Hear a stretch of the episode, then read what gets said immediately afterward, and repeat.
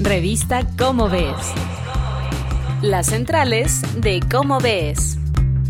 ¿Existe otro planeta en el sistema solar? Hola amigos Radio Escuchas, yo soy Claudia Ogesto y estas son las centrales de Cómo Ves. Hola Sergio, qué gusto volverte a saludar. Nos traes un tema maravilloso para todos los que nos gusta mirar al cielo. ¿Cuántos planetas existen? Cuéntanos. Hola Claudia, qué gusto saludarte otra vez. Para hoy escogí un artículo que se titula ¿Existe otro planeta en el sistema solar? Es de Daniel Martín Reina, nuestro corresponsal en España, digamos, y está en el número 212 de Cómo ves, que corresponde a julio de 2016. Y podríamos empezar con la pregunta ¿cuántos planetas tiene el sistema solar? Por supuesto, si se lo preguntas a una persona mayor, te va a decir quizá todavía 9, si se lo preguntas a alguien más joven o que esté más enterado, va a decir 8. Porque desde 2006 el sistema solar tiene 8 planetas. Y no porque se, se le haya perdido uno, sino porque los astrónomos cambiaron la definición de planeta y con el cambio de la definición Plutón dejó de considerarse como un planeta y ahora es lo que desde 2006 se conoce como un planeta enano. Plutón se descubrió en 1930 y el descubrimiento era parte de un esfuerzo que ya tenía mucho tiempo de buscar posibles planetas más allá de Neptuno, que era el último planeta que se conocía desde 1846. Al hipotético planeta transneptuniano ese que se buscaba se le llamaba planeta X y se esperaba encontrarlo como se encontró Neptuno, que fue a partir de pequeñas anomalías en los movimientos de los planetas conocidos, que con un poco de física se podía calcular que se debían a la presencia de un planeta desconocido que estaba dándoles jalones gravitacionales, o sea, digamos por cálculo, y así se encontró Neptuno. Pero al final Plutón se encontró un poquito por casualidad, ¿no? Mirando con un telescopio como se hacía antes y esperando a que apareciera un puntito que se mueve que nadie sabe, que nadie conocía. Hoy seguimos buscando planetas X porque pues no hay nada que prohíba que existan, ¿no? Puede haber más planetas, no, nada dice que tenga que haber solamente 8.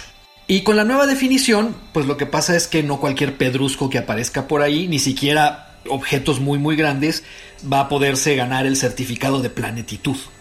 Y pedruscos se han encontrado muchos, incluso más grandes que Plutón, eh, como se esperaba desde los años 50 por distintas razones. Ahora, lo difícil es dar con un planeta digno de ese nombre, y Daniel en su artículo nos cuenta la historia de un posible candidato. Resulta que desde 2003 han estado apareciendo objetos, ¿no? digamos, apareciendo en los telescopios y así, objetos de tamaños considerables, aunque no suficientemente grandes para llamarse planetas.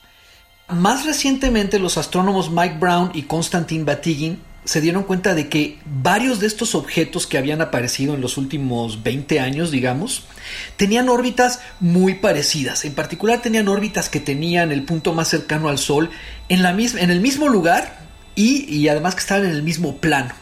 Y calcularon la probabilidad de que esto pasara espontáneamente, o sea, por casualidad, y se dieron cuenta que era tan baja que tenía que haber otra razón y se les ocurrió que quizá lo que los estaba manteniendo en esa configuración a estos planetas, a estos objetos, no, no son planetas, a estos objetos grandes muy muy lejanos, podía ser eso, ¿no? Un nuevo planeta. Y se pusieron a hacer simulaciones con computadora para tratar de entender las características y posible ubicación del objeto.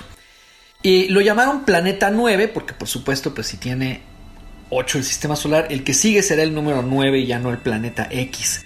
Y después de mucho batallar, calcularon que para, para, explicar la configuración de esos cuatro objetos muy grandes que tienen características parecidas en sus órbitas, el planeta hipotético tenía que ser del tamaño de Neptuno, o sea, una cosa bastante grande. Neptuno es mucho más grande que la Tierra.